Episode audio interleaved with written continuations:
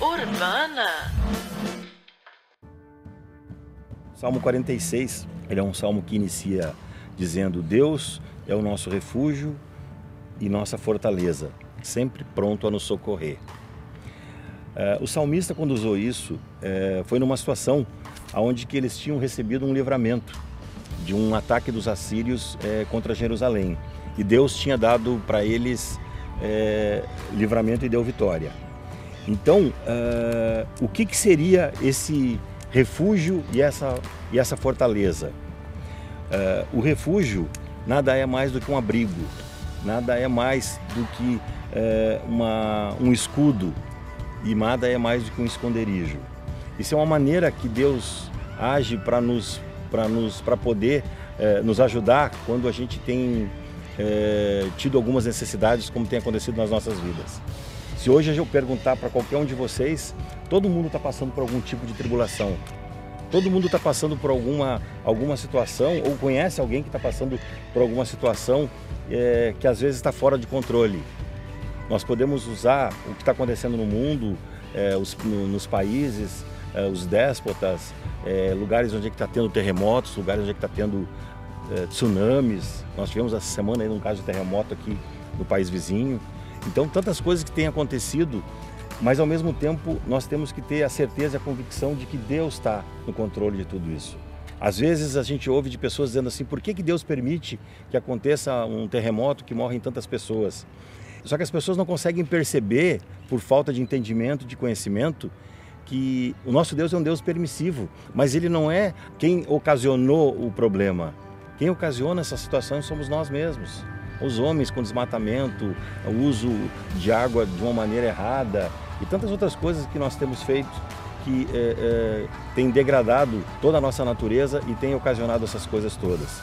Então, uh, nós não podemos culpar Deus, nós temos que agradecer a Ele nós temos que entender que Ele é o nosso refúgio e nós temos que buscar nele, somente nele. Uh, muitas pessoas, quando estão passando por algum tipo de necessidade, começam a buscar subterfúgios, começam a buscar é, é, coisas que, que, que, não resolvem, começam a buscar é, paliativos. muitas vezes nós estamos enfrentando um problema de enfermidade, a gente toma um remédio sem ir no médico para tentar resolver Outras vezes a gente começa a tomar, está com tantos problemas, começa a tomar remédio para dormir, para poder esquecer.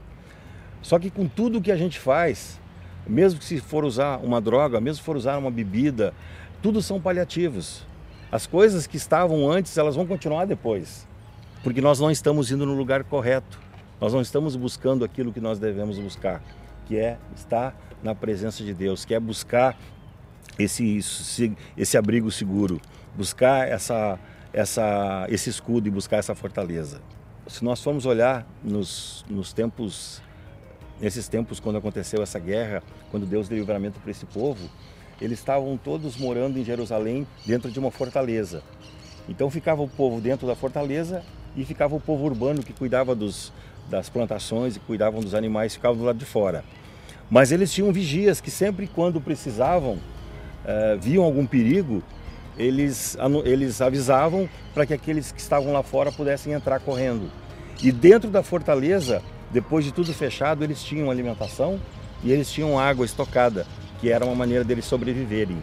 Então lá era o porto seguro deles. Hoje, o nosso porto seguro é Deus. Hoje, o nosso porto seguro, o nosso uh, refúgio é Deus. Nós não precisamos correr para fortalezas, nós não precisamos correr é, é, para algum abrigo. O abrigo é Ele mesmo. Se nós formos olhar o Salmo 23, se nós formos olhar o Salmo 91, é, que ele, ele, ele coloca nós debaixo das asas, todos são, são salmos de, de tem referência a essa, a essa situação de refúgio. E por que, que nós temos essa dificuldade? Por que, que às vezes nós passamos por medos? Por que, que às vezes nós passamos por temores?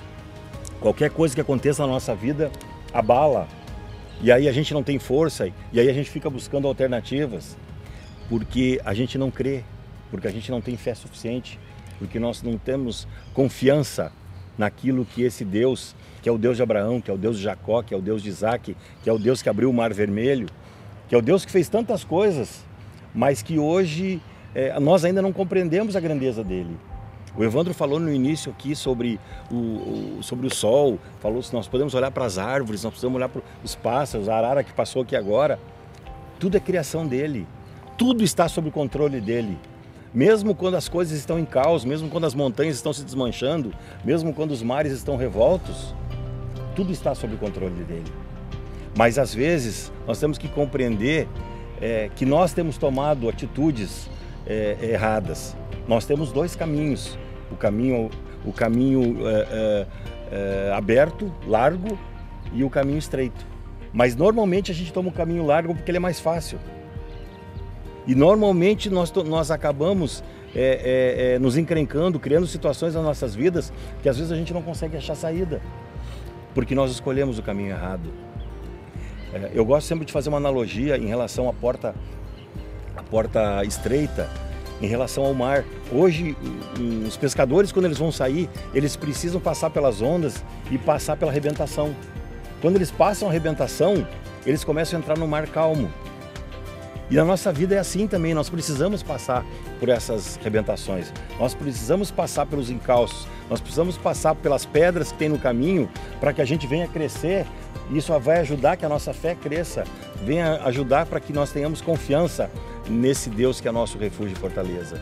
Então a gente precisa disso, nós precisamos entender que não dá para é, entrar num, num lago azul, num lago calmo, num lago tranquilo, se nós não passarmos por essas situações todas. E aí entra a grande questão, é, que é confiança.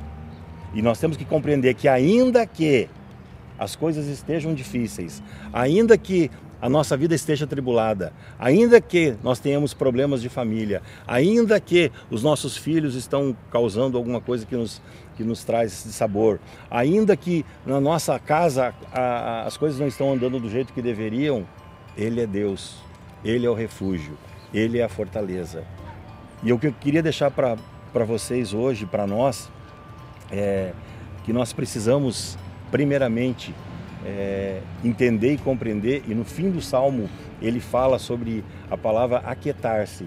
Para que a gente possa nos aquietar, nós precisamos parar. Quando a gente para, a gente não toma decisão precipitada, a gente não faz escolha errada mas a gente precisa aquietar, nós precisamos aquietar, nós precisamos ouvir essa voz de Deus. Mas a única maneira, queridos, que nós vamos poder ter a segurança de nós crermos, sabermos que a nossa fé vai ser suficiente, é se nós buscarmos é, nele, que é nosso refúgio e nossa fortaleza. Não dá mais para a gente viver de, de, de uma maneira confiando uh, uh, naquilo que o nosso coração enganoso nos diz. Não dá mais para a gente viver assim. Não dá mais para a gente viver com medo. Não dá mais para a gente viver com temor. E a única maneira de nós não termos temor é quando a gente conhece daquilo que no que a gente vive. Quando fala nesse salmo sobre uns rios, é, rios de alegria, rios de paz, é, rios de amor, é o Espírito Santo que habita dentro de nós. Aqui fala também, esse salmo, eu não li todo ele, mas depois vocês podem meditar nele. É, fala, fala também na cidade de Deus. A cidade de Deus não é a Nova Jerusalém, a cidade de Deus é o nosso, nós somos templos do Espírito Santo. Então nós temos que compreender e entender que ele já habita em nós. Nós temos que unir o nosso espírito ao Espírito de Deus, nós temos que compreender que nós precisamos buscar essa intimidade, esse conhecimento e esse entendimento para que a gente não venha a temer nós não precisamos ter medo de nada. Por que, que nós vamos ter medo se dentro de nós habita um Deus que abriu o mar, que fez sair água de rocha, que fez é, é, o povo, que nem diz aqui na palavra, o povo de Jerusalém, é, que, foi, que ganhou livramento em, é, é, por causa dos assírios que estavam atacando eles? E quantas vezes Deus fez isso em quantos povos que Deus salvou e deu livramento? Por que, que Deus não iria cuidar de uma situação que nós estamos passando? É, nós precisamos entender que não dá mais para a gente viver com medo. Sabe, às vezes a gente chega segunda-feira e aí um monte de problemas de trabalho, daí nós ficamos pensando assim, é, como que a gente vai resolver isso? Como que, que, que eu vou fazer? Pô, por que, que não, é, o domingo não é duplo para não ir trabalhar na segunda? Né? Com medo da situação que nós vamos enfrentar na semana. Nós como cristãos não podemos ter mais esse medo. Nós não podemos. O nosso Deus habita dentro de nós, o Espírito Santo habita dentro de nós. Nós temos que entender que a gente tem que compreender as coisas que Ele está nos mostrando, as coisas que Ele está falando com a gente, para que a gente possa, através do livro, do livro, do manual que Ele deixou para nós, através da oração, buscar essa intimidade. Quanto mais intimidade nós tivermos com Deus, Ângela, quanto mais nós cremos nele, quanto mais fé nós tivermos, nós tivermos nas coisas que Ele faz, menos medo nós vamos ter, menos temor a gente vai ter. Eu quero dizer para vocês assim, aquietem os seus corações. Eu quero dizer para mim, aquieta teu coração. Nós não precisamos passar por, por tantas coisas e mesmo quando nós passarmos, vai acontecer de nós passarmos por essas, pela, pela, que eu disse, passar pelas ondas para chegar até a arrebentação, vai acontecer de nós passarmos é, algumas tribulações. Só que nós não estamos sozinhos e é isso que nós precisamos compreender. Nós não estamos sozinhos. Nós temos com nós simplesmente aquele que lutou com Jacó. Ele lutou com Jacó ele luta por nós. Ele pode mandar uh, uh, uma legião de anjos para nos ajudar, ou ele pode mandar um anjo só para nos ajudar. Um estalar de dedos dele muda qualquer situação na minha vida e na vida de vocês. Então nós precisamos nos aquietar, nós precisamos entender, compreender que Ele é o nosso refúgio, que Ele é a nossa fortaleza. E no fim, no fim desse salmo, o salmista escreve assim, ó, abandone o caos. Então, muitas vezes a gente tem passado por situações que a gente é, acha que não tem saída, mas aqui Deus está convidando a gente para abandonar esse caos. E aí ele fala para se espelhar nele, para buscar Ele, buscar o, o Deus do Altíssimo que está acima de qualquer coisa. Ele está acima de qualquer governo, ele está acima de qualquer economia, está acima de qualquer política, ele está acima de qualquer coisa.